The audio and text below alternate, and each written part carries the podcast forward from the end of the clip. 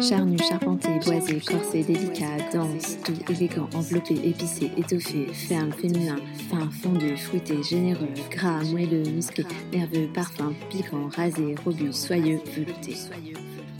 Coup de canon Le podcast qui a du corps. Bienvenue dans ce nouvel épisode de Coup de canon. Alors oui, nous étions un peu absents, mais c'est parce que nous avons travaillé sur des nouveaux projets que nous avons hâte de vous dévoiler. Nous sommes partis voyager et aujourd'hui on vous livre un épisode un peu spécial.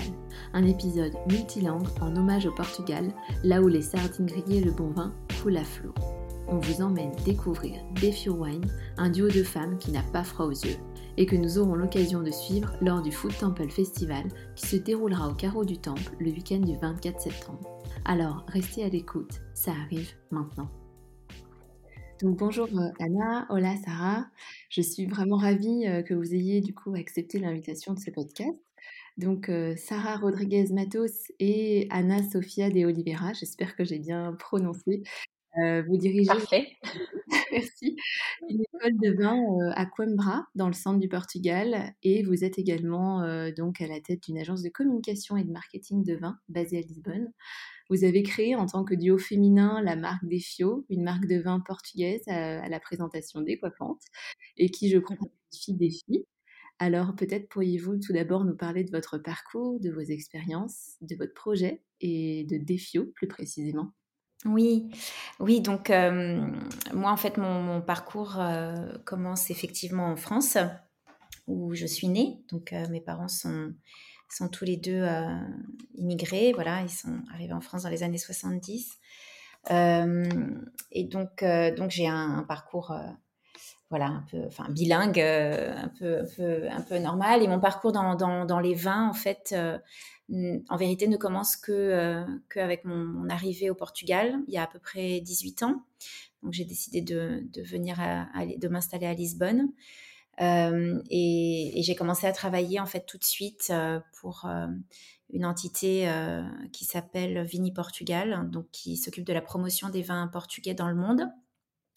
Et donc en fait c'est là que j'ai fait que j'ai commencé à faire en fait tout mon apprentissage lié au vin puisque j'étais pas du tout c'était pas du tout mon, mon domaine. Moi j'ai j'ai étudié j'ai étudié la, oui, enfin plutôt, euh, plutôt euh, la communication, enfin bon, les relations internationales. Enfin, c'était vraiment euh, un autre domaine, voilà. Donc j'ai beaucoup appris, j'ai beaucoup appris avec cette, avec ces années finalement à travailler dans cette, dans la promotion des vins portugais. J'ai beaucoup appris évidemment sur les vins portugais, plus particulièrement, on va dire. Mais comme j'ai aussi beaucoup, beaucoup voyagé, puisque voilà, on faisait la promotion dans, sur plusieurs marchés.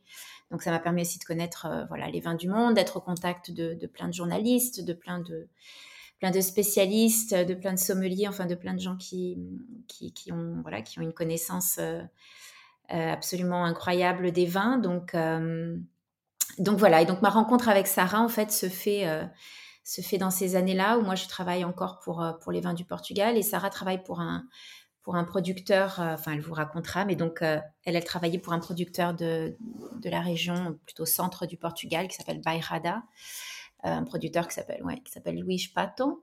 Et, et donc nous on se rencontre, voilà, de la même façon que, que je rencontre plein d'autres producteurs. Évidemment, je suis en contact avec plein de producteurs, et donc on, on est plutôt, on est plutôt amis tout de suite. On a, on a aussi une, une amie en commun, donc qui nous a d'ailleurs fait nous rencontrer. Donc voilà, notre rencontre, euh, disons, a lieu à ce moment-là, mais on a un peu toutes les deux, euh, disons, nos parcours et, honnêtement, à ce moment-là, on parlait pas du tout de, enfin, pas vraiment de faire d'avoir un projet, euh, un projet commun. donc ensuite, moi, j'ai quitté donc les vins du Portugal. J'ai ouvert ma propre agence, donc basée à Lisbonne, qui est spécialisée en, en communication et en marketing de vins. Euh, donc j'ai mon activité plutôt, ou disons principalement euh, en Angleterre, qui est un marché que, enfin, voilà, que j'ai toujours beaucoup travaillé. Donc euh, j'ai vraiment une grande grande partie de mon activité qui est là-bas. et donc donc voilà, j'ai ouvert mon agence en 2012. donc c'était les 10 ans, c'était les 10 ans, c'est les ce sont les 10 ans cette année.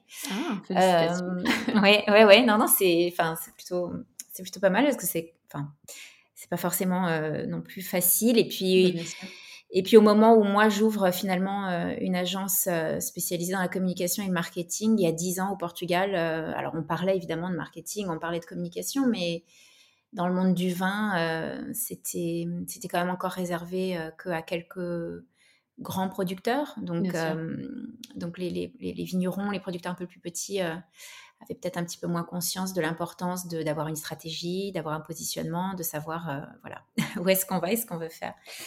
Et, euh, donc voilà, et donc c'est, euh, c'est, je vais juste raconter donc un petit peu de comment naît cette, idée de, cette idée de, de ce projet euh, de vin euh, avec Sarah. Donc en, en 2020, euh, en pleine pandémie, Sarah partage avec moi, comme on le faisait souvent, des articles.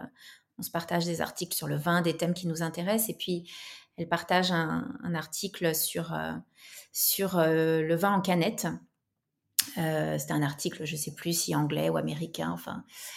Et, euh, donc on commence à échanger sur, euh, sur cette idée et on, est plutôt toutes les deux d'accord que, que c'est un, un format intéressant, que c'est un format qui nous plaît, que c'est quelque chose de nouveau et de différent. Et en fait, on, a, on se lance un peu le défi. Et d'ailleurs, défio, ça veut dire défi en, espéranto. Donc, on se lance un peu le défi. On se dit, mais pourquoi est-ce qu'on ne le ferait pas finalement?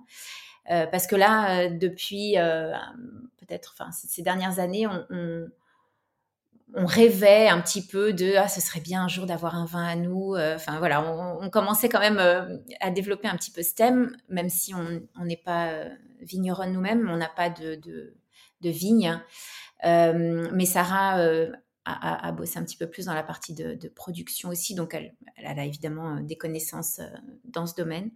Et, et donc voilà, et donc l'idée est née comme ça, mais d'une façon un peu j'ai l'impression quand même que tous les choix, tous les choix qu'on a fait pour ce projet euh, sont quand même des choix pas forcément communs parce que bon, d'abord le vin en canette, c'est pas, c'est évidemment pas quelque chose de très commun. Enfin, surtout en Europe.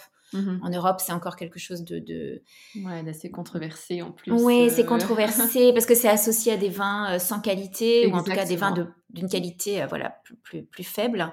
Et, et, pour nous, évidemment, c'était hors de question de faire ça. Nous, on voulait un, on voulait créer et, faire des, des, vins qui, qui, nous ressemblent, qui sont des vins qu'on aime boire. Donc, euh, c'est vrai que nous, on aime plutôt des vins avec peu d'intervention, plutôt des vins nature. Mmh donc, on a commencé à faire un peu de recherche aussi pour comprendre euh, ce qui était possible de faire. Et, vraiment, euh, chaque étape a été un vrai défi, quoi. Bien sûr. En termes de technologie, puis, puis voilà, le fait qu'on ait choisi en fait le premier vin, on en a deux maintenant, mais le premier vin qu'on a lancé, c'était un vin rouge Mmh un claret d'ailleurs, donc un vin, euh, un vin rouge avec, euh, enfin plutôt une couleur, euh, une couleur plutôt claire, un, niveau d'alcool plutôt bas, disons. Enfin, le premier était à 11 degrés, là le, 2021 10 degrés, donc on, c'est un, un, profil finalement qu'on trouvait qui, qui, qui, allait bien avec la canette parce que parce que parce que voilà parce que c'était, on voulait pas forcément un vin un vin très lourd, euh, un vin très boisé, etc. On trouvait que ça, c'était pas non plus une très bonne association avec avec le format. Donc voilà, disons que l'idée euh, l'idée naît comme ça et après on, c'était très excitant quoi les, les enfin ça l'est toujours hein, parce qu'il y a toujours plein de décisions à prendre mais les premières décisions euh, décisions de création de ce qu'on voulait faire de, de l'image de voilà ça a été ça a été ça a été des étapes mais on, bosse super bien ensemble et, on est plutôt doué à prendre des décisions en fait. Donc on prend des décisions assez rapidement. on sait ce qu'on aime, ce qu'on n'aime pas, ce qu'on veut, ce qu'on veut pas. Donc il euh, n'y a pas, il a pas vraiment. Enfin, il peut y avoir parfois, euh, et il y a d'ailleurs, on n'est pas toujours d'accord, mais mais en général, euh, il y en a toujours une qui qui qui a l'air d'être d'avoir un petit peu plus confiance, euh, disons, en son opinion dans, dans ce qu'elle est en train de défendre. Donc, euh, donc on fait confiance à l'autre et, et on avance et sans, enfin, jusqu'à présent, sans, sans, absolument aucun regret, quoi. Bien donc, sûr. Euh, on peut parler d'un coup de foudre amical. Du coup, vous complétez bien. Oui. Mais en fait, c'est amical, c'est aussi professionnel parce que donc moi j'ai la chance aussi de, de, de travailler finalement avec beaucoup de personnes et je me rends compte que c'est pas si évident que ça de trouver des gens avec qui on bosse bien avec qui c'est fluide, avec qui ça se passe bien. Parfois, c'est ça gère comme ça peut gérer euh, générer en tout cas pas mal de frustration de et c'est vrai qu'avec euh, enfin je sais pas ce que ce que tu en penses toi Sarah mais c'est vrai que pour nous euh, c'était c'est assez facile. Honnêtement, euh, en tout cas dans ce processus quoi, de, professionnel, c'est très, facile. Je ne sais pas si tu veux, Sarah, toi, raconter un peu ton. Um, eu, eu tive três anos de francês na escola e tenho família em França, mas vou-vos poupar de, de, falar francês e, portanto, a Ana vai fazer o favor de, de, me traduzir. Queres ir traduzindo à medida que eu for falando, talvez? Sim, sim, por favor. Oui, donc effectivement, elle, Sarah a, eu, a, appris le français à l'école, trois ans seulement. Ouais. Trois ans seulement, okay. donc. Ouais, ouais, non, mais donc du coup, elle comprend quand même, euh, elle comprend ce qu'on dit, mais effectivement, euh, parler une langue étrangère, c'est toujours euh, un petit peu plus difficile. Bien sûr. Donc, donc, je, je, vais moi traduire ce que ce que Sarah va nous va nous va nous dire. Sim, eu nasci em Portugal, um, em Coimbra, numa cidade no centro de Portugal, portanto cresci aqui, sempre vivi aqui. Um, e o vinho, apesar do vinho estar muito presente na cultura portuguesa, todos os nossos avós, todos nós temos familiares que fazem vinho. Em termos profissionais, o vinho só surgiu na minha vida já eu tinha 27 anos, comecei a trabalhar com, efetivamente com o Luís Pato, um produtor muito conhecido da Bairrada, e trabalhei com ele durante 9 anos, portanto é uma pessoa muito importante e muito especial para mim, porque foi ele, foi ele quem, quem criou este, este bicho, esta, esta doença, esta, uhum. esta coisa de gostar de, de, vinho, em primeiro lugar. Sim. Donc, donc, Sarah est née au Portugal, dans une ville du centre du Portugal qui s'appelle Coimbra. Qui est, euh, qui est euh, la troisième euh, ville la plus, la plus importante du, Portugal. Et, comme elle le dit, et très bien, effectivement, le, vin, c'est un peu comme en France. Je veux dire, le vin, ça fait partie de la culture portugaise. On, est, on a toujours quelqu'un dans la famille, un grand-père, un oncle, enfin, quelqu'un qui fait du vin. Donc, donc effectivement, il y a quand même cette présence, disons, du vin dans, dans nos vies quand on, quand on vit au Portugal, ce qui, était, mm-hmm. ce qui était son cas exactement. Mais disons que le, le vin apparaît dans, dans, sa vie quand elle commence à, donc à, travailler avec ce producteur que, que j'ai mentionné tout à l'heure, donc Louis Pato, ce producteur de, de la région euh, de, de, la Bairrade, donc dans le centre du Portugal, dont d'ailleurs notre vin est aussi issu pour euh, le premier, le, rouge. Euh, et, effectivement, donc Sarah a travaillé 9 ans avec ce producteur. Il faut comprendre que Là, je rajoute un petit peu moi cet élément, disons, à ce que disait Sarah, mais effectivement, Louis Pato, c'est c'est vraiment une référence au Portugal. C'est quelqu'un, alors révolutionnaire, c'est peut-être un grand mot, mais en tout cas, c'est quelqu'un qui a très très vite compris que qu'il fallait qu'il fallait avoir une personnalité. Enfin, je veux dire, c'est quelqu'un qui, a tout de suite commencé à voyager, qui a tout de suite commencé euh, finalement à, amener ses vins aux gens euh, et, toujours à savoir enfin raconter voilà l'histoire et, les décisions qu'il qu'il prenait pour créer ses vins. Donc effectivement, euh, Sarah le mentionnait, ça a été, elle a travaillé 9 ans avec euh, ce producteur. Et donc c'est quelqu'un d'absolument, euh, enfin voilà, qui a beaucoup marqué, marqué évidemment son, sa vie et ses, connaissances et ses connaissances en termes de, en, termes de, de vin. Voilà. Sim, durante esses nove anos fiz, portanto, a minha formação base são, são relações internacionais E, e pelo caminho fiz uma, pós-graduação em Enologia, portanto fiquei facilmente fascinada pela parte mais técnica e, e de produção, um, que obviamente no nosso projeto a Ana já, já mencionou, uh, é, é, uma parte importante e, portanto, o, o, bom de nós termos as duas valências muito diferentes ajuda, ajuda no desafio. Um, e depois fiz uma vindima na Austrália, na altura em que eu achava que queria ser só enóloga, uh, mas depois de uma vindima na Austrália muito dura, disse: não, não, não, eu não, não quero fazer isto o, o ano inteiro. Um, entretanto, fui trabalhar com outro produtor no, no Douro durante dois anos, mas uh, fiz uma pausa depois de engravidar e, portanto, tive, tive dois anos um, com a família, dedicada à família, mas já a pensar no meu, no meu projeto seguinte, que é o que, é o que eu tenho hoje e é, e é aquilo que, que mais quero fazer, que é a minha escola de vinho em Coimbra e tudo o que está relacionado com, com aprender sobre vinho. Portanto, é, um, é o The Wine House é o nome da, da escola. E é um, é um projeto até um bocadinho egoísta, porque como eu gosto muito de aprender, e nós para ensinarmos precisamos muito de aprender, portanto gosto muito de estudar, uh, e portanto neste momento um, inscrevi-me inclusivamente no, no, último nível da WSCT, no, no diploma, que vou começar em Londres para a próxima semana, portanto é obviamente algo uh, que, me enche, que me preenche muito saber mais sobre, sobre vinho, uh, para depois poder ensinar também. Portanto, está, está tudo absolutamente ligado. Ouais.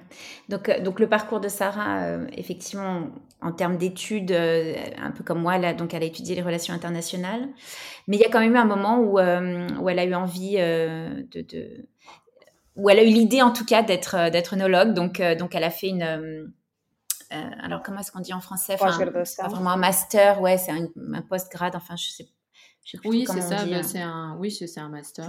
Un master, voilà. Enfin, c'est ça. Ouais, en euh, donc œnologie dans, dans, donc, euh, à Porto. Euh, elle, a, elle, a, été, elle a été même enfin faire voilà des, des, des, vendanges en Australie et elle s'est rendue compte qu'en fait c'était pas exactement ça qu'elle voulait. c'est très difficile, c'est un travail très difficile effectivement l'œnologie, mais ça lui a donné toute cette base de connaissances aussi techniques qui finalement ce sont des connaissances qui sont hyper importantes dans notre projet. Donc, on se complète assez bien. Euh, on, a vraiment des, effectivement là des atouts. On amène chacune des, choses différentes, euh, des choses différentes au projet. Donc, après euh, donc son expérience avec ce producteur de, de, Bayrad, elle, elle a travaillé pendant deux ans dans le Doro. Ensuite, elle a fait une pause de deux ans. Elle a, eu un petit garçon. Donc, elle a fait une petite pause de deux ans et, et, elle a préparé en fait son projet d'après, qui est son projet euh, actuel, qui est son école, son école de vin qui s'appelle The Wine House, ah, euh, donc à Coimbra. Ouais, à Coimbra. Et effectivement, enfin, elle, elle expliquait que c'était euh, c'était un projet un peu égoïste dans le sens où en fait, elle aime tellement, elle aime tellement apprendre, elle aime tellement lire. D'ailleurs c'est le meilleur cadeau que je puisse lui faire, c'est lui, lui offrir des livres sur le vin. Euh, elle les dévore, elle en a plein, elle adore ça. donc, euh, je comprends, super. Donc du coup, elle, elle, euh, c'est un peu égoïste dans ce sens où en fait, pour, pour évidemment pour enseigner, pour enseigner aux autres, eh bien il faut il faut il faut apprendre soi-même, il faut étudier. Donc ça lui, en fait, ce projet lui permet lui permet lui permet ça aussi. Elle s'est inscrite donc au ce, ce, ce, enfin, ce cours international qui s'appelle WSET, qui est le Wine and Spirit Education Trust, qui est un petit peu dans, voilà, dans le monde entier. Donc, euh, elle a déjà le niveau 3, donc ce qui lui permet d'ailleurs dans son école à Coimbra d'enseigner le niveau 1 et le niveau 2, donc ici, ici au Portugal. Ce qui est vraiment génial parce que effectivement, il y avait déjà quelques écoles euh, de 3 qui enseignaient au Portugal, mais qui étaient très concentrées à Lisbonne et à Porto. Et donc, finalement, Sarah, elle, elle apparaît elle, ouvre son école dans le centre du Portugal, là où il n'y avait pas encore cette proposition. Donc, euh, donc c'était quand même très bien. Et euh, ouais, donc là, elle, elle part d'ailleurs la semaine prochaine euh, pour sa première semaine d'études pour le diplôme, donc qui est le, niveau 4, on va dire, de, de, ce, de ce parcours. et, et voilà, et on est tous, enfin en tout cas tous derrière elle, parce qu'effectivement, comme elle aime tellement apprendre, moi j'ai pas trop de doute que qu'elle va qu'elle va réussir à aller euh, aller encore plus loin. Et, et, puis surtout je trouve que enfin encore une fois là c'est moi qui, qui, rajoute un peu ça mais son approche même de, de l'enseignement et de ce qu'elle a elle, a donc au-delà des, des, cours de WSET niveau 1 et 2 qu'elle donne dans son école elle, elle, a aussi mis en place en fait des des, des, formats et des cours très spécifiques donc elle a créé de, de, du, tout au tout quoi. Elle a, elle a, absolument tout créé. Et, et c'est vrai que son approche c'est toujours euh, je trouve qu'elle est vraiment intéressante parce que parce qu'elle est hyper inclusive. Mmh euh, parce que l'on sait que le vin ça peut être euh, très pas très inclusif. Non mais c'est vrai c'est très élitiste euh, comme enfin comme monde hein, faut, faut se dire. Et en plus ça dépend des régions et des pays. Et, et j'avoue que c'est assez génial si elle peut permettre d'avoir un accès en tout cas plus plus facile. J'ai également passé les, les wine sets euh, donc jusqu'au niveau 3 et c'est vrai que, enfin voilà, moi je dis toujours que dans le milieu du vin, on n'a jamais euh, assez d'une vie pour, euh, pour en apprendre. donc mmh. vraiment, c'est c'est de très très beaux projets. Donc bah, félicitations en tout cas pour, pour ces deux projets. Et justement, si on revient un petit peu plus spécifiquement sur des FIO mmh et un petit peu sur toute cette mise en place de, ce projet. Euh, où est-ce qu'aujourd'hui euh, vous avez euh, trouvé, enfin vous m'avez parlé tout à l'heure effectivement des, vignes donc du domaine en question où vous avez pu élaborer le vin, mais aujourd'hui où est-ce que voilà vous trouvez vos vignes, où est-ce que vous faites cette vinification? Comment, comment est-ce qu'en fait vous avez fait ce travail d'unification Parce que j'imagine aussi que ça a été ça a dû être un, des questionnements différents parce que c'est pas de la bouteille, c'est de la canette. Comment est-ce que le, le, vin évolue en canette? Est-ce que vous avez aussi euh, comment a été perçu aussi ce, marché de la canette euh, au Portugal justement? En fait, euh, peut-être, enfin, dire d'emblée que qu'en fait, nous, on ne s'est pas posé trop de questions. D'accord.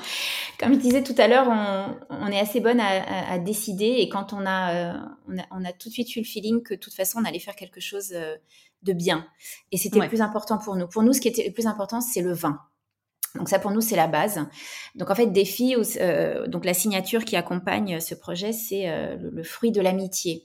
Donc évidemment la base et d'ailleurs l'image de, ce qu'il y a sur notre étiquette, euh, c'est une image de nous deux, enfin de deux personnages qui sont qui, sont nous en fait. Donc Sarah et moi sur une sur un une Vespa, voilà au gré de, comme ça sur un, espèce de, paysage. Et, en fait c'est vrai que c'est ce fruit de l'amitié, il est absolument essentiel. Comme je disais, enfin voilà, j'aurais jamais, absolument jamais pu faire ce projet sans Sarah, et elle le dit aussi souvent. Je pense qu'elle l'aurait pas fait sans moi. Donc c'est évidemment des filles, c'est vraiment le, la symbiose et puis le, voilà nos décisions à nous deux. Mais c'est aussi, et pour nous ça aussi c'était très important, le fruit de l'amitié que nous, on peut avoir avec des œnologues portugais qu'on aime, dont on aime le travail, dont on apprécie la philosophie, etc. Donc, on s'est pas trop trop posé de questions pour le premier producteur. En fait, le premier producteur avec qui on a travaillé, donc ce n'est pas Louis Spat, même si lui, il a été important en fait dans, disons dans tout l'apprentissage, etc. que Sarah euh, aussi a fait. Mais en fait, le premier producteur avec qui on a fait notre euh, notre premier vin en canette, le, Claret, euh, c'est un producteur qui est aussi pas mal connu d'ailleurs, qui s'appelle Nippor, donc Dirk Nippor, qui a donc à la base c'est une famille, euh, une, famille qui, qui, dans le Douro, enfin qui, a fait plutôt des vins de Porto euh, et qui depuis euh, maintenant quelques années a des domaines, des domaines dans d'autres régions et donc notamment dans, dans, dans ce, cette région du centre du Portugal, la Bairrada, dans une quinta qui s'appelle Quinta de Baixo, qui, veut dire la, quinta, le, domaine d'en bas. ouais. Et, euh, donc, en fait, euh, donc c'est N-I-E-P-2-O-R-T, c'est une famille hollandaise euh, à la base. Mais donc, Nipor, il, Dirk, qui est donc le, fils qui est, à la tête de, maintenant de, tout ça, a créé avec son, un de ses fils, hein, Daniel, ils ont créé un, mouvement il y a quelques années qui s'appelle Nat Cool, euh, qui a d'ailleurs un petit logo et c'est un petit logo qui apparaît aussi sur notre canette. Donc c'est une sorte de, mouvement, une sorte de grande famille euh, qui se veut internationale. Et donc l'idée c'est de pouvoir avoir accès à ce, logo et d'appartenir un peu à ce mouvement. Et l'idée c'est d'avoir des vins, euh, des vins nature, des vins plutôt avec un niveau d'alcool pas trop élevé, des vins qui sont plutôt faciles à boire, qui sont pas forcément très compliqués. et, voilà, qui sont, faits pour boire d'une façon cool, hein, d'où le mot nat cool, voilà. Et, hum, et, donc évidemment les, les, les, premiers, euh, premiers à, faire ces vins, ça a été eux. Et puis ensuite ils ont commencé à hum, accepter, disons dans la, grande famille nat cool, hein, des, vins d'autres producteurs qui suivaient un peu la même philosophie. Et donc nous, quand on a décidé de faire notre premier vin, on a tout de suite été voir Dirk parce que parce qu'on apprécie beaucoup son travail et qu'on aime particulièrement euh, ces vins-là, les vins nat cool, parce qu'on voulait qu'en fait que notre vin en canette soit un vin nat cool. On trouvait que ça avait absolument tout à voir, cette façon un peu décontractée de d'apprécier le vin. Mais en même temps, on voulait que ce soit un vin euh, voilà un, bon vin donc euh, donc la Quinta de Baix c'est une quinta qui est en biodynamie c'est voilà ce sont des gens qui ont évidemment un amour de la terre euh, très particulier, qui qui, qui, utilise pas de, de, de chimie, de choses comme ça. Donc pour nous, c'était aussi très important. Et c'était important aussi parce que quelque part, et Sarah, tu, me dis si je me trompe, mais dire que c'est un peu un, pionnier. Ça a toujours été quelqu'un qui, a toujours mmh fait les choses avant les autres hein, au Portugal dans le monde du vin. Et donc pour nous, c'était aussi important que lui, il, soit un peu notre parrain, on va dire, pour notre premier vin. Quoi. C'était vraiment, euh, c'était vraiment pour nous important que lui nous dise oui, c'est une bonne idée, allez-y, et je vous, et je vous soutiens et je suis avec vous. Voilà. Et c'est ce qui s'est passé. Donc euh, il nous a donné carte blanche. Il était un peu sceptique au début, pas forcément sur la canette, mais sur le fait qu'on voulait faire un vin de qualité de, et, et un vin rouge. Enfin, voilà. Mais, mais euh, je pense qu'avec notre enthousiasme et notre volonté, on l'a complètement emporté et, euh, et, il nous a donné carte blanche. Il nous a dit allez-y, faites, faites ce que vous voulez. Donc on, génial. Ouais, donc en fait, on a, on a tout de suite, bon, évidemment, parlé voilà, du profil qu'on voulait. Et, et c'est ça qu'on fait, en fait. pour l'instant, on a travaillé qu'avec deux œnologues directement puisque maintenant on a un blanc aussi mais c'est vrai que ce qu'on fait c'est qu'on voilà on parle du profil de vin en général jusqu'à présent ils nous comprennent très bien ils savent bien ce qu'on veut faire puis ensuite on est présente à plein d'étapes euh, pour aller déguster et, essayer de, comprendre ah oui ça on aime ça on n'aime pas etc et puis et puis choisir finalement le, les vins qu'on va qu'on va acheter donc c'est vrai que techniquement il n'y a pas de il n'y a pas trop de passé, il n'y a pas trop d'histoire et c'est et, le vin en canette au Portugal en fait, a, je ne sais pas si on peut dire explosé, mais disons est apparu l'été dernier. Euh, précisément quand nous on a lancé notre, euh, enfin un petit peu avant d'ailleurs nous, nous on a lancé notre vin en août et, il y avait eu déjà quelques marques qui avaient lancé des vins en canette. Mais en fait la différence c'est que nous on est, on est pour l'instant euh, le seul vin sans gaz en fait. donc en fait on est, on est le, premier et le seul pour l'instant vin où il n'y a pas de, CO2, de CO2 ajouté. Donc ça c'était un grand défi technique et d'ailleurs, au Portugal, il n'y avait qu'une machine qui pouvait mettre en canette un vin comme ça. Parce qu'en fait, la fonction du CO2, c'est de, faire en sorte que la canette soit bien euh, solide et, pas molle, en fait. Et sauf que nous, on voulait pas absolument pas euh, un vin, euh, un vin gazéifié, quoi. Ça ça nous intéressait pas du tout. On voulait maintenir la qualité de, notre vin, voilà, intact. Et donc voilà, donc on a trouvé une petite une petite entreprise. Euh, là cette année, on, a retravaillé avec eux, et, mais apparemment il y a déjà une deuxième entreprise maintenant au Portugal qui qui met en canette les vins les vins sans, gaz. Donc voilà, ça commence à grandir petit à petit. en termes de, voilà de validité, encore une fois, il n'y a pas énormément de, de, de passé encore, ou pas suffisamment pour enfin, mais il y a des études donc qui, parlent, qui parlent plutôt euh, de, un an. Donc nous, là, on vient juste de compléter un an. Donc notre, premier, premier vin 2020 euh, qu'on a mis en canette, donc évidemment, on le déguste encore régulièrement pour... Euh, même si on avait tout, on a tout vendu en deux mois, mais enfin, on a gardé quelques canettes pour pouvoir faire ce, un petit peu cette étude et, comprendre comment, comment le vin évolue dans la canette. Il évolue, il évolue pas, mais, mais le fait est que nous, pour l'instant, le vin est, 2020 est encore absolument impeccable. Donc, on n'a pas senti de, pas du tout d'ailleurs, de, d'évolution négative, euh, pas du tout, pas du tout. Maintenant, c'est vrai qu'il y a des, il y a des challenges. Euh, il y a vraiment des challenges, voilà, un peu techniques euh, en termes de, de soufre, enfin de soufre, oui, c'est ça qui est, rajouté, de, parce qu'il faut que ce soit euh, des quantités absolument euh, mini mini. Il y a tout un tas de petites choses comme ça euh, qu'il faut savoir. Et, on a la chance de travailler voilà, avec des œnologues qui, sont aussi super ouverts aux expériences et, qui, nous comprennent. Donc, voilà, donc notre premier vin, c'est donc le fameux Baga. Donc Baga, c'est un, un, cépage portugais qui est typique de, cette, de la région de Bairrada. Et ce qui est super avec ce cépage, c'est qu'en fait, euh, c'est un cépage qui permet de faire des vins avec des, profils vraiment hyper différents. Donc aussi bien des, des, vins enfin, plein de tanins, plutôt qu'il faut garder euh, pendant plusieurs années avant qu'ils soient euh, vraiment super, super bons. Il y a aussi, aussi la région des, des vins mousseux, enfin sparkling, donc qu'on fait aussi avec ce cépage. Et on peut aussi faire donc, voilà, finalement un rouge comme ça, light, on va dire, mais avec comme ça, quand même, je trouve, une complexité, quelque chose de quand même de hyper intéressant. Et du coup, je, je pense que l'avantage qu'on remarque quand on donne notre, notre vin à déguster, c'est que aussi bien les spécialistes que euh, les gens qui, qui sont juste voilà, des amateurs euh, comme ça, qui boivent du vin de temps en temps, euh, réussissent à l'apprécier quoi, de, de, de, de, façon différente. Et finalement, c'est plutôt, c'est plutôt pas mal.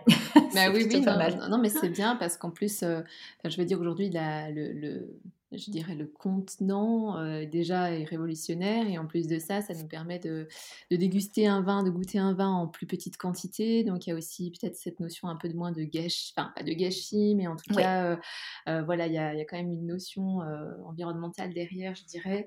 Et, et ce, qu'on remarque du coup, c'est que nous, canette ou pas canette, voilà, l'évolution est, enfin, il est, il est absolument parfait et voilà, c'est peut-être pas un vin pour garder 20 ans, mais en tout cas, c'est un vin qu'on peut garder vraiment euh, pas, mal de temps encore. Quoi. Il, est, il, est encore complètement vivant euh, et, comme quand on l'a comme quand on l'a mis en, canette en fait. Et donc ça pour nous c'était aussi important. Mais encore une fois, de toute façon c'est le genre de vin que nous on veut faire. Et euh, et c'est rigolo, enfin Sarah raconte souvent cette expérience qu'on a de temps en temps. En fait, nous en fait on se rend compte que le consommateur, il est bien plus prêt à boire des vins en canette que parfois certains professionnels. Hein. C'est-à-dire que la barrière, si barrière il y a, souvent, c'est plutôt une barrière de la part des professionnels, donc des intermédiaires mmh. qui disent Ah ouais, mais le vin en canette, je suis pas sûre que mes clients vont aimer. Et en fait, nous, au Portugal, au Portugal, qui est quand même un marché. Euh, c'est quand même un marché assez conservateur, hein, c'est un marché où voilà, c'est bouchon de liège à 100%, etc. Donc c'est quand même un marché assez traditionnel. Et nous, ce qu'on s'est rendu compte, en fait, c'est que les gens étaient complètement partants, avaient très envie, qu'ils rachetaient. Donc, euh, c'est pas juste un achat de ah tiens, je vais essayer, c'est rigolo. C'est-à-dire que les gens euh, rachètent. Euh, voilà. Et c'est pour ça que pour nous aussi, l'image, l'étiquette, la qualité de l'étiquette, c'est, je veux dire, c'est pas un plastique hein, qu'on a collé sur sur notre canette. C'est c'est du vrai papier, du, mmh. papier de super qualité, comme ceux qu'on peut trouver sur les meilleures bouteilles de vin. Euh, le, pack, le packaging, donc on, on, vend dans un petit pack, voilà, un petit pack de quatre canettes euh, avec une, enfin une sorte de petite, euh, petite malle, enfin je sais pas comment on peut dire d'ailleurs, tiens un petit, ouais, enfin bon, avec une, une, une petite anse, voilà, enfin on, on, a vraiment, pour nous c'était aussi important que le packaging finalement montre Exactement, et montre la qualité du vin qu'il y a à l'intérieur de la canette. Donc c'est pas forcément pour faire oublier la canette, mais c'est pour pour dépasser un petit peu l'idée. Et honnêtement, les consommateurs, ils ont, enfin en tout cas ceux nous avec qui on a été en contact et qui nous ont contactés, qui, achètent des filles, euh, qui nous achètent directement des filles, c'est vraiment des consommateurs qui ont qui comprennent ça quoi pour eux. Euh. et comme vous le disiez, enfin pour nous voilà. Et après il y a évidemment il y il y a des questions aussi. Euh, écologique, enfin le, recyclage à l'infini de, la canette en aluminium, euh, le fait que, voilà, on n'a peut-être pas envie de boire euh, ou d'ouvrir une bouteille de vin quand on est tout seul ou même quand on veut juste boire un verre. Donc nos canettes sont de 250 millilitres, donc disons que ça, c'est à peu près deux verres de vin moyen, enfin un peu plus petit, mais donc voilà, c'est une dose plutôt sympa en fin de journée. C'est quelque chose qui est transportable aussi. Voilà, si les gens veulent pique-nique. Enfin bon, après, euh, il y, a tout un tas de, d'occasions, euh, d'occasions où la canette euh, a du sens. Et aussi, je pense, un, truc qui est important pour nous, c'est que nous, on n'est pas du tout contre le vin en bouteille. On mène pas une lutte pro vin canette 100% et on boit rien d'autre. Je veux dire, nous, on boit du vin. Et évidemment, on boit du vin en bouteille. On adore ça. Il n'y a aucun problème. Notre idée, c'est juste de mettre sur le marché quelque chose de, de une autre proposition, quoi, quelque chose de différent et qui vient compléter compléter ce qui existe déjà. Il y a des occasions pour la bouteille, mais il y a aussi des occasions euh, pour la canette. Voilà. Et ça, pour nous, c'était quelque chose d'important. Bien sûr, non mais je, je, comprends, je comprends parfaitement. Euh, euh, et du coup, est-ce que aujourd'hui on peut retrouver vos, vos, canettes? Est-ce qu'on doit les commander directement par vous? Est-ce que vous avez des, des revendeurs ou des, des, magasins? Alors on a vraiment, comme je disais en tout début, en fait, on a pour donc le, premier vin qu'on a sorti, on a vraiment, euh, enfin c'était super la réception qu'on a eue.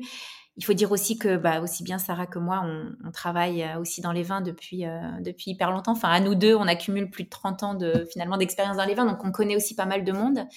Mais du coup, on a tout vendu. Enfin c'était aussi une, production assez petite, mais on a tout vendu en deux mois et donc on a trouvé des, partenaires sur plusieurs marchés, dans plusieurs pays. Donc Royaume-Uni, euh, États-Unis et France. Et donc ça, évidemment, pour moi, la France, ça avait quand même une saveur un peu spéciale parce que je suis quand même née en France et, et je sais aussi à quel point les, les voilà, les Français peuvent être euh, éventuellement, enfin voilà, un peu conservateurs aussi par rapport à cette question du vin. Donc, euh, donc on était hyper fiers de, de, de, de trouver finalement un partenaire donc qui s'appelle lagar.fr. Donc c'est un, un importateur, Thiago, qui est spécialisé dans les vins portugais qui a une sélection hyper intéressante. Vraiment, il amène des vins portugais hyper intéressants en France, hein, euh, surtout à Paris. Enfin, c'est là où il bosse, euh, le plus. Donc, on, se retrouve, on est dans, je sais, dans, des restaurants, en fait, plutôt des restaurants, euh, quelques, quelques boutiques sur Paris. Donc, en fait, voilà, pour les Français, le plus simple, ce serait, ce, sera ça. Mais je pourrais, je pourrais passer quelques liens, quelques liens après euh, pour les gens qui seraient, euh, qui seraient éventuellement intéressés, euh, intéressés à essayer. Et, et sinon, pour les gens qui seraient au Portugal, évidemment, directement, oui, directement avec nous. pour, pour le moment. Donc non, on est, on est vraiment, on est, on est hyper ravis. Et puis, et du coup, tellement que, que, cette année, donc on a décidé de faire un blanc pour compléter un petit peu l'offre, la gamme, ouais.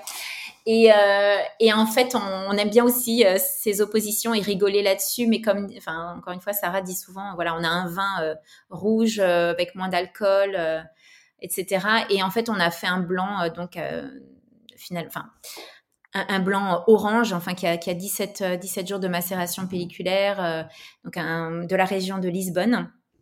et qu'on a fait avec un, un œnologue aussi dont on aime beaucoup le travail, qui s'appelle Rodrigo Martins, qui est d'un, donc d'un projet il a son propre projet donc avec, avec sa femme dans la région de Lisbonne qui s'appelle euh, Wines. Et donc, Sperre, ça veut dire l'attente. Donc, c'est, c'est des vins, enfin voilà, il faut, ils, y mettent tout, euh, ils y mettent tout, euh, enfin l'amour et l'attente nécessaire, disons, pour, pour que les vins sortent et, soient exactement comme, comme ils, ils, le veulent. Donc, pareil avec Rodrigue, ça s'est super bien passé. Il, il comprend très bien ce qu'on veut faire. il comprend aussi les défis techniques. Donc, il, nous accompagne, il nous a super bien accompagnés.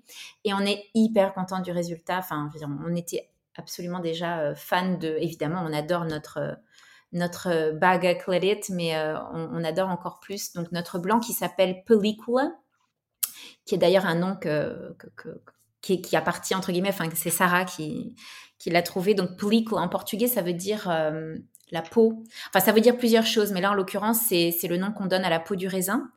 Et donc comme c'est un blanc avec macération euh, on s'est dit que c'était un, c'était un bon nom pour. Euh, ouais, c'est très bon. Pour le Donc c'était Fiu Pellicule, voilà, exactement. pellicule, quoi. Enfin, Voilà, c'est ça. ça pellicule dans le sens de la peau. Voilà, pellicule, très bien. c'est ça. en tout cas, euh, c'est, c'est, vraiment très, très beau. Mais alors, du coup, si on, on, on, fait un petit focus maintenant, donc plus sur le produit, mais plutôt sur le, le projet, vous avez eu quand même des problèmes en tant que femme? Est-ce qu'il a été dur de trouver sa place Voilà, c'est vrai que, bon, je ne sais pas si on peut faire un parallèle avec la place de la femme au Portugal, mais aujourd'hui, comment est un peu emmené ce, marché du vin autour de des vigneronnes portugaises je, vais, ouais, je vais commencer un petit peu, puis après je laisserai aussi, aussi Sarah s'exprimer, mais Honnêtement, euh, pas du tout. Aucun problème euh, particulier, euh, disons, lié au fait directement que ce soit un duo de femmes, qu'on soit un duo de femmes. après, bon, ces questions de, d'égalité de, genre, etc. Enfin, c'est des, des, questions qui nous, qui nous tiennent particulièrement à cœur parce qu'on est des femmes, parce qu'on vit dans notre société, parce que, parce que dans le monde, enfin, si on se concentre ne serait-ce que dans le monde occidental, euh, voilà, on, sait euh, tous les défis auxquels, euh, auxquels on est confronté au quotidien, la vie professionnelle, la vie personnelle, comment est-ce qu'on arrive à, allier les deux, la place qu'on attend de nous en tant que femmes, etc. Donc tout ça sont des questions, disons, qui sont présentes, en tout cas, je parle pour moi, mais je, crois pour Sarah aussi.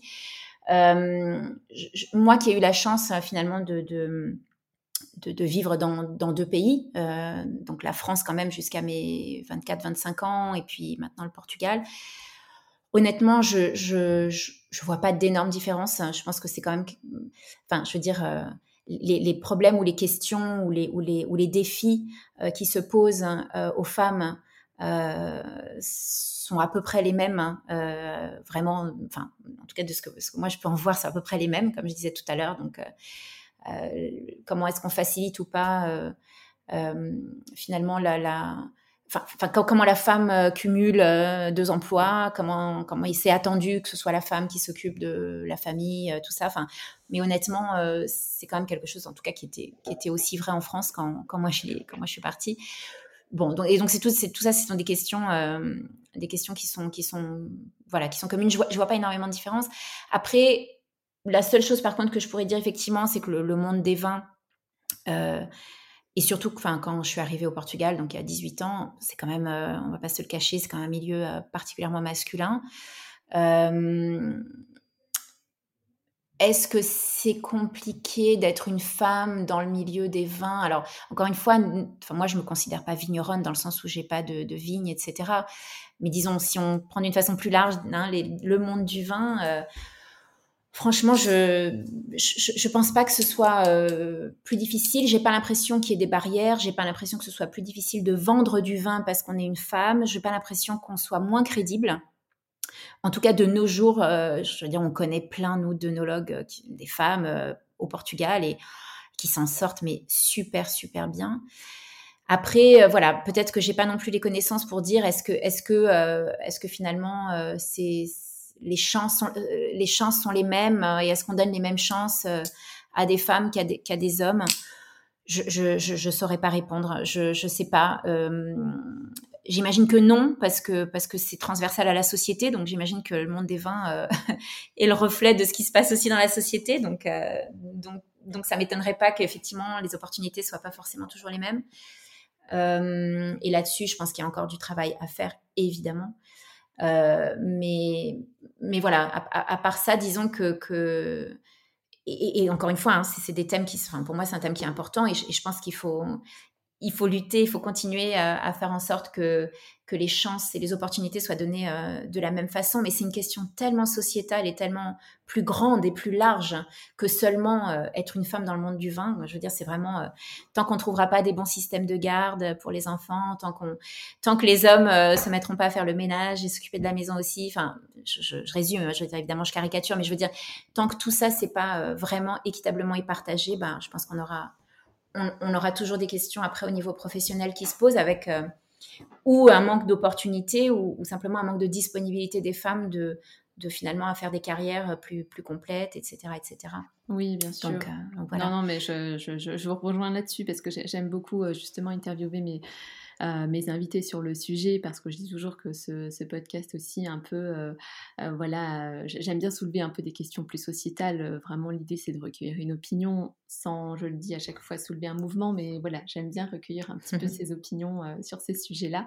Je ne sais pas si Sarah, vous avez, si, si. si vous avez une opinion ou I might switch to English for you, Sarah, but maybe with your experience in the more technical fields, uh, field, uh, what do you think? uh, for example, about the notion of feminine uh, wine? Uh, we know it's a bit of a talking point uh, in this moment. So, do you have an opinion on that?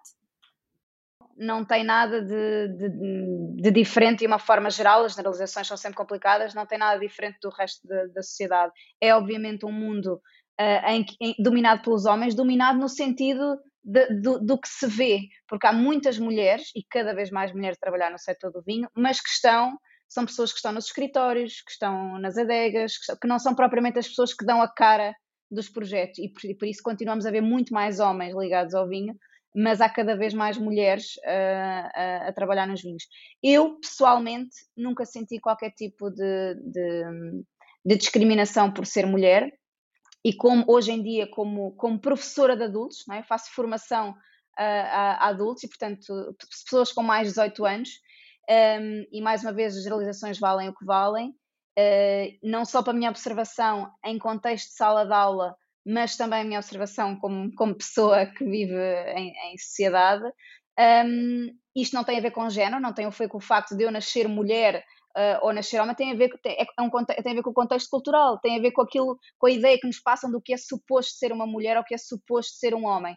E de uma forma geral, uh, os homens mostram-se, em contexto de sala de aula principalmente, que é, o, que é o que conheço, mostram-se como alguém que sabe muito, quando muitas vezes até nem sabem, e as mulheres, pelo contrário, de uma forma geral, mostram que têm medo, que não vão conseguir, e portanto eu lembro-me num dos últimos cursos que dei, inclusivamente eu tive que ter um, um, uma, um, momento, uma pausa na aula de 15 minutos para explicar que toda a gente conseguia. Portanto, em adultos, ainda temos de estar a fazer este serviço de educação e de tentar mostrar às pessoas que nós somos capazes de tudo aquilo que quisermos. Portanto, eu acho que é uma questão de, de, de mudar, de mudar o, o o botão e de, e, e de não focar isto no género, mas numa capacitação das pessoas. Todos somos capazes de tudo. Eu há dias recebi um saco no, no, de uma marca que dizia um, Girls can do anything. E eu disse, e eu pensei, não, uh, people can do anything. Não acho que tenha que ser uma questão de género e, dividir as coisas assim. Obviamente que há um trabalho muito grande uh, um, a fazer, mas cabe-nos a nós uh, mulheres, uh, de uma forma específica, não permitir que alguém, seja homem ou seja outra mulher, que nos diga que nós não somos capazes de fazer as coisas. Portanto, eu pessoalmente, e acho que de uma forma geral no, no, no setor do vinho, a Ana também sente isso, nunca senti que, que, que, estava a ser desprezada por ser mulher. Uh, só para, terminar, uh, a questão de um vinho de mulheres, para nós isso é uma coisa é algo que mesmo em termos comerciais, em termos de comunicação, não, não, não faz sentido. Quer dizer, toda, nós temos nós as duas somos mulheres, isso é, isso é inegável, mas as, as, as nossas amizades uh, estão relacionadas com pessoas que nós gostamos, sejam homens ou, ou sejam mulheres.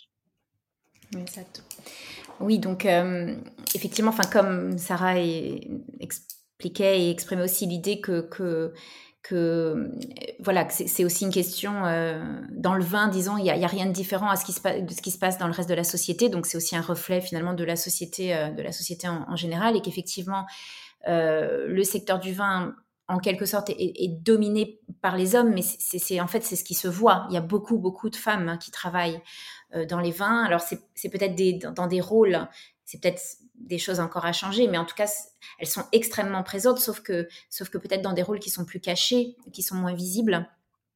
Euh, donc, euh, donc voilà, ça, ça, c'est la, réalité que, que, que, Sarah expliquait et qu'elle, directement, elle n'a elle a jamais vraiment senti de, de discrimination. Par contre, elle, elle, racontait effectivement que comme professeure d'adultes, de, hein, finalement, puisque c'est ce qu'elle fait euh, au quotidien dans son, dans son école. donc, aussi bien en observant finalement euh, les, comportements euh, dans les, en classe, entre guillemets, ou dans, dans, son école que, que dans la société en, général, euh, elle, effectivement, elle, elle, se rend compte que, que il y a des comportements qui sont plus associés, voilà, que ça n'a rien à voir avec une question de genre, mais c'est effectivement ce qu'on attend des hommes ou ce qu'on attend des femmes. Et elle, euh, elle expliquait que, que, par exemple, très souvent, euh, les hommes ont une attitude, enfin, des hommes, voilà, a, quelques hommes qu'elle a, qu'elle a eu en, cours avec elle, que souvent, voilà, eux, ils se montrent, euh, ou ils donnent cette image de, gens qui savent, qui savent beaucoup, alors que parfois ils savent pas, mais en tout cas, c'est l'image qu'ils transmettent, voilà, de, gens qui, savent hein, exactement, qui ont, le savoir, alors que les femmes euh, euh, ont, plus, ont plus peur, sont, un peu moins confiantes, et, même si elles savent, elles ont tendance à, croire qu'elles ne savent pas. Donc en fait, euh, Sarah expliquait qu'elle-même en, cours, elle, elle, a, fait aussi, enfin, elle a besoin entre guillemets de faire ce travail de, de, rendre confiance et de, de, et de et, en fait de, de, montrer euh, dans ce cas-là aux femmes qu'elles sont, qu'elles sont tout aussi capables et qu'elles sont tout aussi capables et donc, d'expliquer qu'elles sont tout à fait aussi capables de faire absolument ce qu'elles veulent. Donc l'exemple le, qu'elle donnait sur ce, ce sac euh, d'une marque, enfin qu'on lui a donné qui disait Girls can do anything. Donc dans le sens pour elle, pour elle, tout le monde peut faire, euh, peut faire ce qu'il veut. C'est vraiment une question de, de, de, croire en soi et de laisser surtout que personne nous, nous, nous fasse croire qu'on que, qu'on n'est pas capable, qu'on soit homme ou qu'on soit femme. Donc, euh, donc ça, voilà, c'est une idée qui, est très importante euh, effectivement pour nous et je, rejoins Sarah là-dessus. En ce qui concerne plus spécialement cette notion peut-être de vin, euh, de vin au féminin ou de vin de femme, enfin, c'est des notions. Il y a tellement d'articles hein, là-dessus qui sortent quand c'est la journée de la femme. Alors là, on n'en peut plus. tout le monde, tous ces articles sur les vins au féminin, le vin au féminin. Enfin bon, super. Mais en tout cas, enfin pour nous, ça commercialement, euh, en termes d'idées, de, de, choses qu'on défend, pour nous, ça n'a absolument aucun sens. Évidemment, on est, nous sommes des femmes. Enfin, Sarah et moi, c'est comme elle le disait, voilà, on, on, on ne le nie pas. C'est un fait et, on, et on, est, on, est toutes les deux femmes, on se sent femme, voilà, donc on est bien dans notre corps, on, est bien dans notre genre.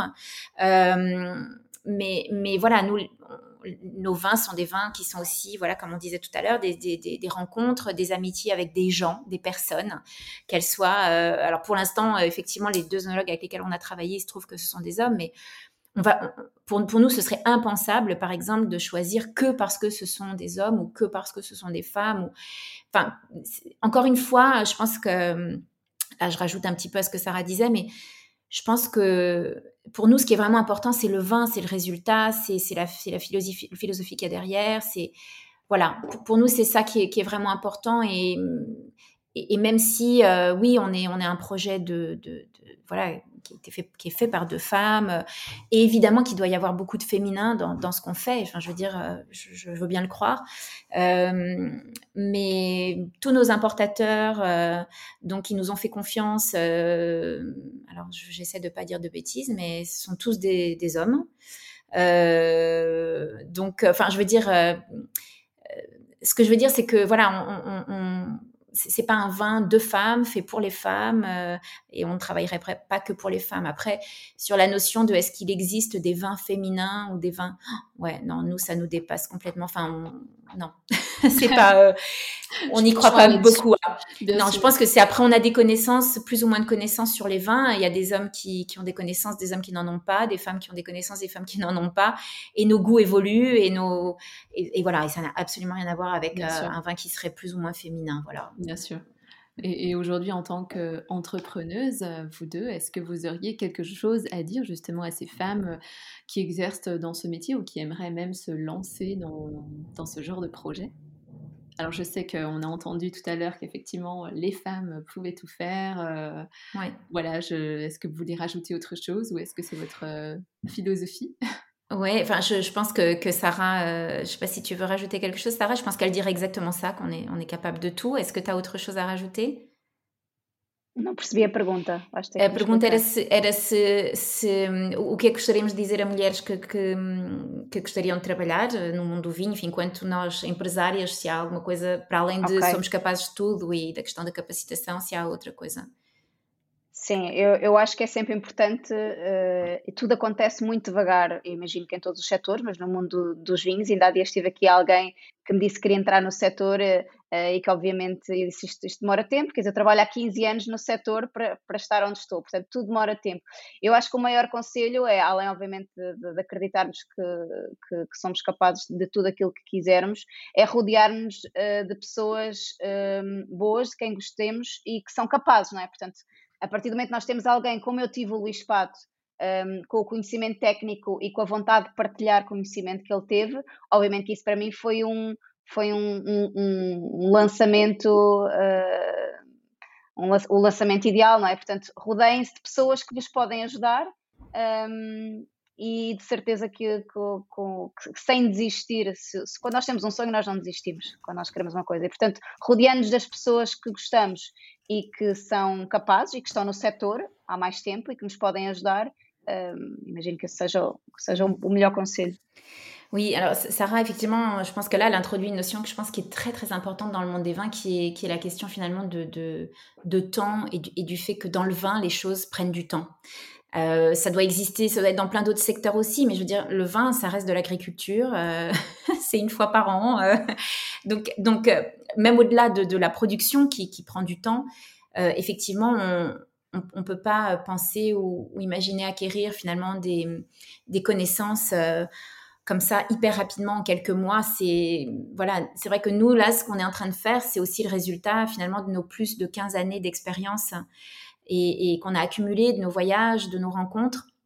Et donc, euh, donc euh, le premier, la première chose que, que, Sarah disait, c'était effectivement sur cette question, il, euh, il, il, faut avoir notion que voilà que ça prend du temps. après, donc évidemment, croire en soi. Et donc ne pas ne pas perdre le, le, focus et le et, l'objectif de, de, de, de, ce qu'on veut faire et puis quelque chose qui là-dessus je la rejoins vraiment à 100% qui est de de s'entourer euh, des bonnes personnes. Mhm. Donc s'entourer de personnes avec qui on s'entend bien, s'entourer de, de avec des personnes euh, euh, voilà, avec qui on a un feeling, avec qui le courant passe bien, avec qui on parle la même langue, parce que parfois on peut parler la même langue mais ne pas se comprendre.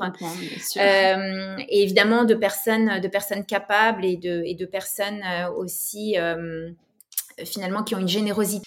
En tout cas, nous, dans notre projet, mais dans nos projets aussi individuels, aussi bien l'école que mon agence, on essaye, alors c'est pas toujours évident, hein, mais euh, on essaye de garder ça euh, bien présent et, de faire en sorte de, travailler, d'être, euh, de passer du temps avec des professionnellement avec des gens qui, nous inspirent aussi, qui nous donnent envie et qui nous finalement nous font, nous, font sentir mieux quoi. Il faut, il faut en sorte que quand on se couche le soir, on se dit ah j'ai passé une bonne journée quoi, c'était sympa.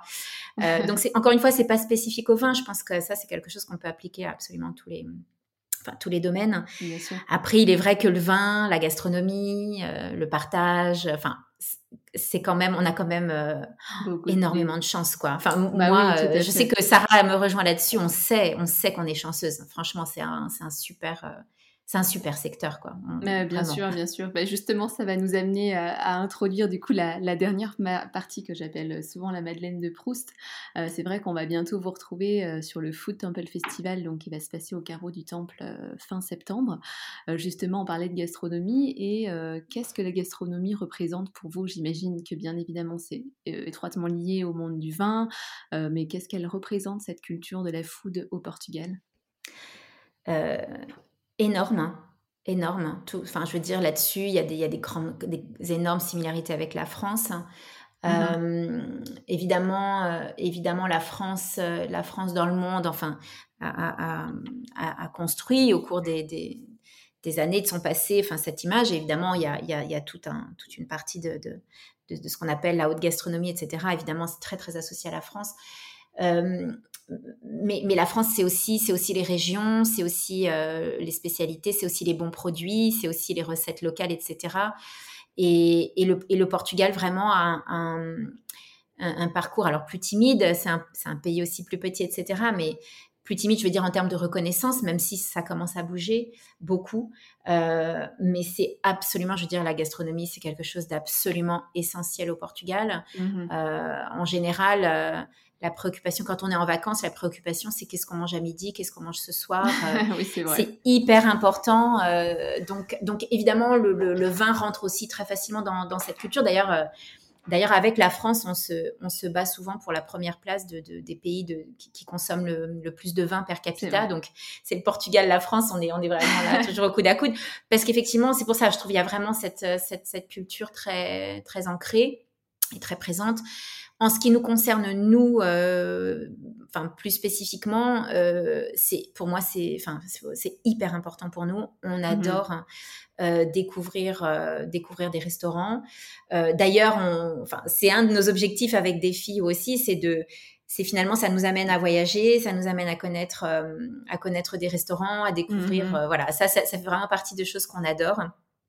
Donc donc il y a aussi je pense que pour Sarah aussi, mais, mais, bon, pour moi, en tout cas, très clairement, il y a une énorme fierté de, de comprendre que qu'en France, euh, il y a de, vraiment de plus en plus de gens qui aiment le Portugal pour ce qu'il est. Alors mmh. évidemment, il y a le côté touristique, il y a le côté de, de, tout ce qu'on peut, enfin tout ce que le Portugal a à offrir euh, euh, en ce qui concerne les voyages.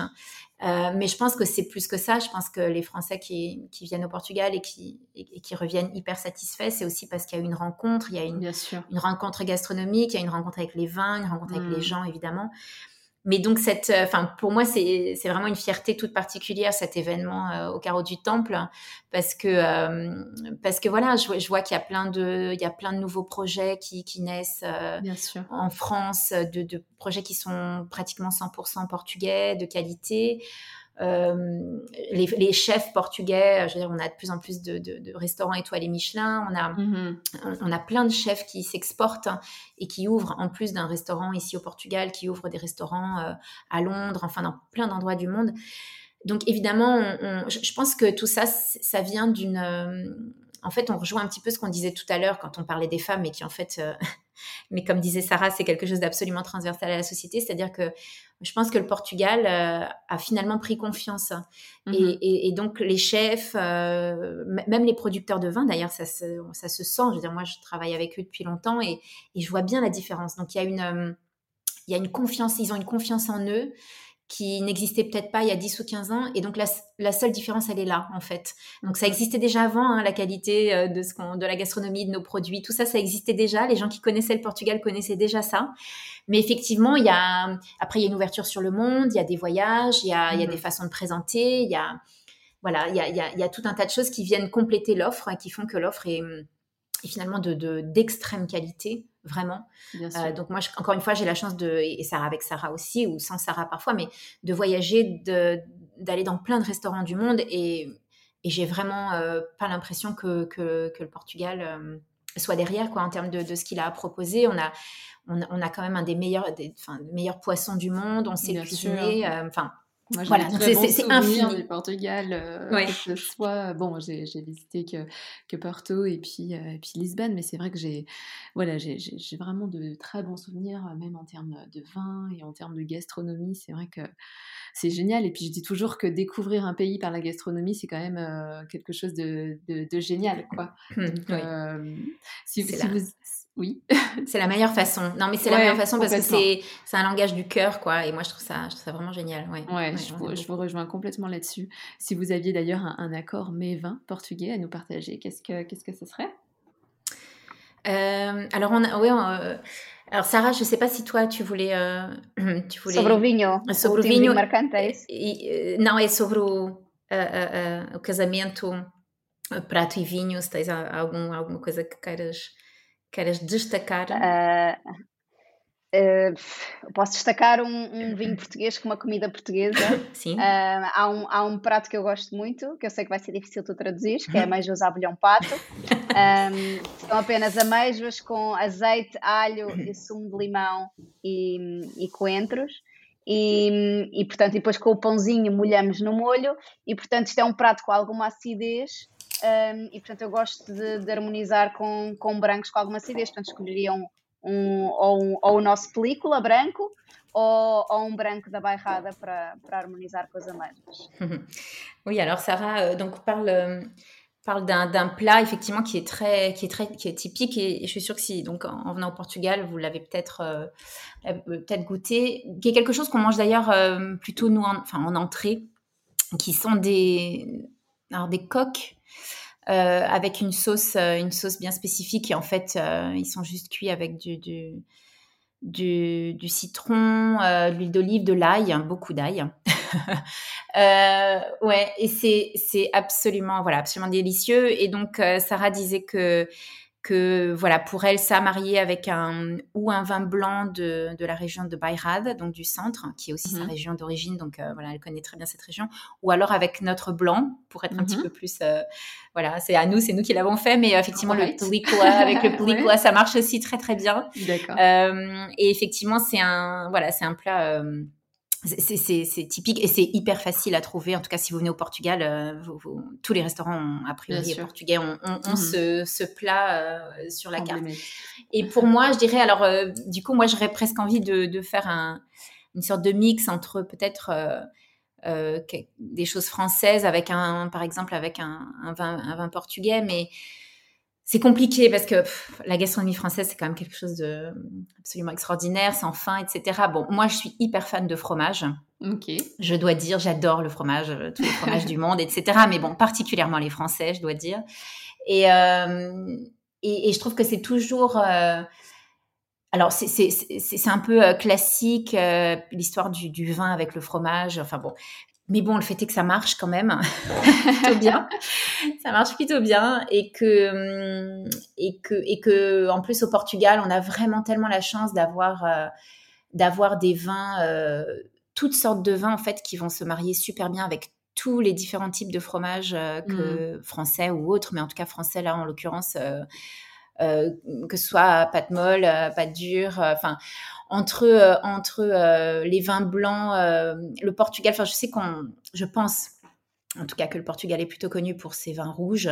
Ou en tout cas, l'image qu'on en a, c'est de, voilà, d'un producteur de vin rouge. Et effectivement, on produit un petit peu plus de vin rouge que de vin blanc. Mmh Mais vraiment, si vous avez l'occasion de, de bah, à l'événement ou d'autres occasions de, d'essayer des, des, vins blancs, euh, pas que le Vigno Verde, parce que je sais que aussi c'est assez connu en France, qui est un type de vin blanc d'une région spécifique. Mmh Mais il y a tellement de vins blancs. Euh, hyper intéressant, complexe, euh, parce que voilà, on n'a pas parlé de ça, mais je le Portugal, euh, c'est un pays avec plus de 250 cépages autochtones, donc évidemment, mmh. les, les, goûts qu'on va retrouver dans les vins sont complètement différents. Mmh donc, euh, donc on a ça, on a évidemment, enfin, on n'a pas parce que voilà, on n'en fait pas encore, mais les vins de Porto, enfin tous les vins comme ça qui sont quand même voilà, spécifiques, les vins de Madère, etc., qui sont spécifiques euh, au mmh Portugal. Et oh, tout ça, je veux dire, euh, de jouer avec ça, d'avoir un plateau de fromage et d'essayer plusieurs vins avec ça, moi, je trouve ça. Euh, c'est un jeu, c'est un jeu sans fin, quoi. Exactement. Est-ce que vous auriez peut-être un domaine particulier à nous faire connaître du Portugal, autre que évidemment ceux que vous nous avez cités oui.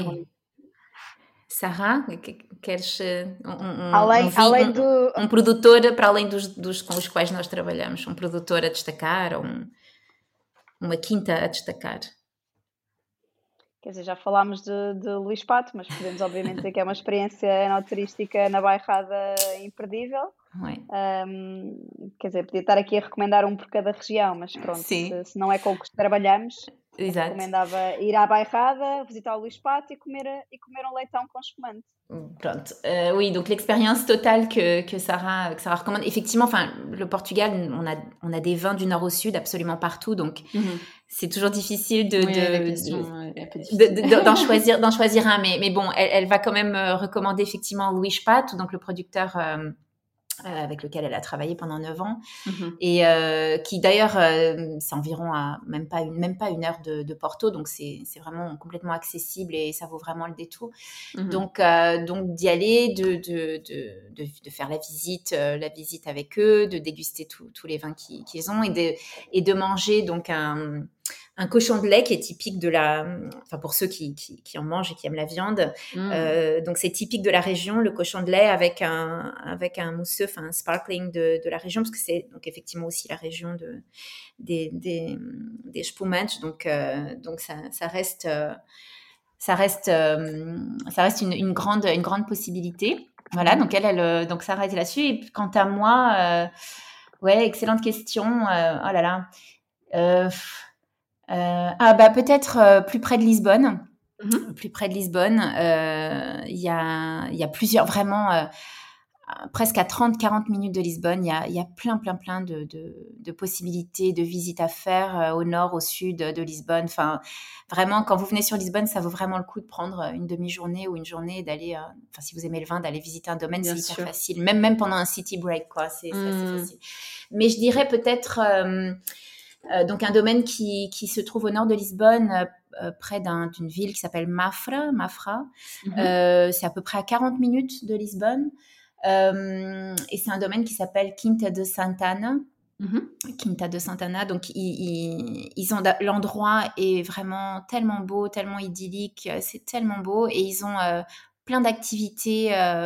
leur énotourisme en fait est hyper bien pensé. Ils ont voilà, des, des, des, choses les plus déjà euh, vues maintenant, mais des pique-niques dans, dans la ville, mais toujours euh, vachement de goût, euh, mmh euh, des déjeuners, des ateliers, des... Enfin bon, c'est vraiment très très sympa et ils, ils sont eux-mêmes très sympas. Donc ça peut être une proposition, mais honnêtement, euh, il y en a des, dizaines, quoi. Je, me doute. C'était pas une, c'était pas une question piège, mais en tout cas, j'ai bien pris note, euh, voilà, sur mon carnet de, dégustation et puis mon, prochain circuit. Euh, est-ce que vous auriez un, dernier verre de vin qui, vous a marqué? C'est pas forcément un verre portugais, hein, ça peut être un autre vin. Sarah, queres recomendar ou falar do, último vinho que te marcou? Um, obviamente que tenho muitos vinhos marcantes, inclusive fiz uma sessão na minha escola chamada Os Vinhos que Mudaram a Minha Vida, um, mas efetivamente, uh, e porque eu e a Ana uh, abrimos muitas garrafas juntas, um, um, momento sempre especial é a abertura de, de, uma garrafa de vinho do nosso ano de nascimento, 1979, é inclusive a razão porque está um, um 79 na, na mota do nosso rótulo, do Defio. Um, e portanto temos aberto alguns 79 muito bons. O último que abrimos foi na, numas, numas férias, nas nossas férias no, no Douro este ano, um, em que abrimos dois 79, inclusive um Madeira, um Cercial eh, de 79, uh, HM Borges, pronto, mas esse já conhecíamos, portanto aquele, naquele dia que marcou foi um, um Periquita Castelão, 1979, que o nosso amigo Rodrigo, que também é de 79, levou para esse, para esse fim de semana. Donc Sarah, euh, effectivement, là évoque euh, un autre point qui nous, qui nous lie, qui est complètement dû au hasard, mais le fait qu'on soit toutes les, toutes les deux nées en 1979. Mm-hmm. Et d'ailleurs, sur nos canettes, enfin sur la, la, représentation de la Vespa, il y a un petit, euh, un petit 79 euh, voilà sur la Vespa en hommage et en clin d'œil euh, voilà. Et donc euh, voilà c'est vrai qu'on ouvre pas mal de bouteilles toutes les deux et on et on est toujours curieuse et on, on essaye toujours de trouver des bouteilles de 79 qui n'étaient pas une grande année. Donc du coup on a c'est mhm. pas toujours évident de trouver trouver des bouteilles. Mais donc on a passé quelques jours dans le Douro cet été d'ailleurs avec Rodrigo donc avec qui on a euh, donc en famille, on a tous passé euh, quelques jours dans le Douro et on a, on, a donc amené, on a essayé d'amener des bouteilles de 79, tous. Mmh et donc, on a dégusté. Alors, celui dont elle veut vraiment parler, donc qui, qui était marquant, le dernier, c'était donc un vin rouge de la région, enfin du sud de, de Lisbonne, hein, qui s'appelle Periquita, qui est, qui est, une marque un peu icône ici, ici au Portugal. Euh, et donc ça, c'est un peu le, le, dernier, euh, disons, qu'il a, marqué, en dehors d'un vin de Madère aussi de 79, un, un, social, que, mais qu'on avait déjà bu, donc c'était pas, c'était pas une nouveauté, disons. Mais là, la nouveauté, c'était ce, ce, vin rouge euh, de 79. Mhm. Euh, petite note, du coup, je, je rajoute que effectivement, les vins portugais ont une capacité de garde absolument extraordinaire et qu'on a la chance, vraiment, pour les gens qui aiment les vins, voilà, avec de, avec beaucoup d'années euh, de bouteilles, etc., on a vraiment la chance d'avoir accès à des choses euh, absolument extraordinaires au Portugal. Donc, si vous êtes amateur, n'hésitez pas à chercher des vins portugais comme ça euh, très très ancien euh, parce que il y, y, a vraiment des petites euh, des petites merveilles. Hein. Petites, d'accord. Ouais. Eh ben, je, je, prends votre conseil. et donc, ben, en ce qui me concerne, moi, je vais peut-être dire le dernier comme ça que j'ai que j'ai bu qui m'a vraiment, enfin, qui était vraiment délicieux. Bah, c'était un vin un vin d'Alsace. Un ouais un vin d'Alsace. C'était un, un, vin de macération, un Gewürztraminer. Et hum, alors j'essaie de retrouver le nom. Il s'appelle Utopiste. Utopiste, reste en mhm. nature, ouais. C'était vraiment. Kumpfenmeier. Dis-je? Si, de, de Kumpf, Kumpfenmeier. c'est le nom du, du, du producteur. D'accord, merveilleux. Bah, voilà. écoutez, je, prends note aussi. Euh, maintenant, si on a une dernière question à vous poser, est-ce que vous auriez un endroit tournable à aller voir au Portugal? Enfin, moi, j'adore la plage, hein. j'adore la mer, j'adore les couchers de soleil. Voilà, c'est mon truc. Je suis connue pour ça. Euh. j'adore ça. Donc, je vais donner euh, deux endroits complètement différents et comme ça, ça donnera l'occasion à des gens qui vont soit plutôt dans le nord, soit plutôt dans le sud de, de, de connaître ces endroits. Donc, le premier, c'est euh, un endroit euh, donc euh, dans le nord, euh, pas très loin de Porto, qui est mhm. vraiment mais un endroit. C'est une ancienne petite ville de pêcheurs, donc c'est vraiment une sorte de, de, en fin fond de, de, en fin de route. Enfin vraiment, il faut, faut vouloir y aller et qui s'appelle São Jacinto et qui a une, mmh une, plage préservée, qui a des dunes euh, protégées par l'UNESCO, etc. C'est vraiment un endroit absolument magique et qui a un super, super, super resto de poissons euh, grillés, euh, pour moi, un des meilleurs au Portugal. Donc je dirais, je dirais cet endroit-là. Et sinon, pour les gens qui sont dans, plutôt dans le sud, un endroit qui est plutôt, enfin peut-être un peu plus connu et qui, qui, est la plage, enfin qui est un petit village aussi, qui s'appelle Zambujeira do Mar qui est donc sur la côte, euh, la côte ouest de l'Alentejo, donc au, sud de, au sud de Lisbonne, entre Lisbonne et l'Algarve, on va dire, mm-hmm. et qui est une côte euh, merveilleuse, une plage merveilleuse, qui a aussi plein, plein, plein d'offres de, restaurants euh, avec des fruits de mer, avec du poisson, voilà, délicieux. Donc, donc moi, je dirais que un de ces deux endroits, c'est incontournable, voilà, quand on vient au Portugal. c'est noté. E toi, Sarah? Eu posso, posso falar de dois sítios que, assim, mais recentes. Um que, um que, que gosto muito, e vou falar de um restaurante especificamente que gosto muito e, e de qual a Ana também gosta muito, que é cá em Coimbra, que é o Notes Bar and Kitchen. Uh, portanto, a, a, experiência de comida e de vinhos é sempre maravilhosa. Há, eu acho que há poucas coisas na vida que nós repetimos e que são sempre boas. Portanto, a, a ida ao Notes é sempre especial, mesmo sendo na minha cidade e mesmo indo lá várias vezes. Portanto, conhecer o restaurante Notes Bar and Kitchen. Um, e diria uh, o sítio onde nós passámos férias no Douro, que também foi o último, uhum. último sítio marcante para mim, que lembra-me é a Casa da Aveleira, certo? certo. Um, ou Quinta da Aveleira, portanto, uh, para passar férias uh, uh, em família e com amigos, foi um sítio muito marcante para mim recentemente. Et donc, Sarah aussi recommande deux, deux, lieux. Donc, un qui est un restaurant de, de sa ville, donc de Coimbra, mm -hmm. qui s'appelle Notes Bar and Kitchen. Et, et, elle disait voilà que c'est quand même rare dans la vie de trouver des endroits où, on va plusieurs fois, qu'on répète toujours avec plaisir et les choses sont tellement mhm. bonnes. Donc c'est vraiment une expérience culinaire et de vin parce qu'il a toujours des vins spéciaux et différents. C'est un endroit qui est pas très grand, que j'adore aussi, que j'affectionne tout particulièrement. Donc effectivement, si vous allez à Coimbra, c'est euh, incontournable et, euh, vraiment un, bon endroit. Et l'autre, euh, c'est dans le Douro. une, un domaine, une, enfin une quinta dans, dans, laquelle on est allé donc passer ses vacances cet été qui s'appelle Quinta da Aveleira. Aveleira, c'est euh, c'est l'arbre des noisettes. Est-ce qu'on dit un noisetier? Oui? Oui. Noisetier, voilà. Donc c'est la quinta des noisetiers et qui est dans un vraiment un cadre super calme, super beau. voilà, l'endroit en soi est, merveilleux. Et donc pour passer des vacances en famille avec des amis, voilà, c'est incontournable aussi. C'est vraiment très très très beau. Voilà. Ben, écoutez, euh, j'ai pris note également, en tout cas. Euh, du nord au sud. Cette, euh, voilà, exactement. pour cette belle eau de, au Portugal, c'était super.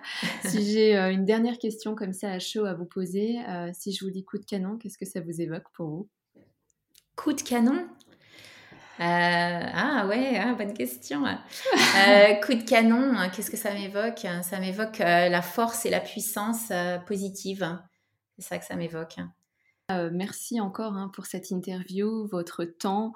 Uh, thank you again, uh, Sarah, for this merci. interview. Your time, your project is so great. It was a little thank bit you. international. Uh, so yes. thank you very much. Uh, we look forward to seeing you at the festival. Euh, donc encore une fois, merci beaucoup, mesdames. C'était un plaisir. merci à vous. Merci à Anna et Sarah d'être venues faire parler les canons qui étaient en elles et d'être rentrées dans le coup. Si vous avez aimé cet épisode, n'hésitez pas à nous laisser une note sur Apple Podcast ou alors retrouvez-nous sur les plateformes d'écoute Ocha, Apple Podcast, Spotify ou encore sur notre site internet. Allez, je vous dis à très bientôt pour un nouvel épisode de Coup de canon.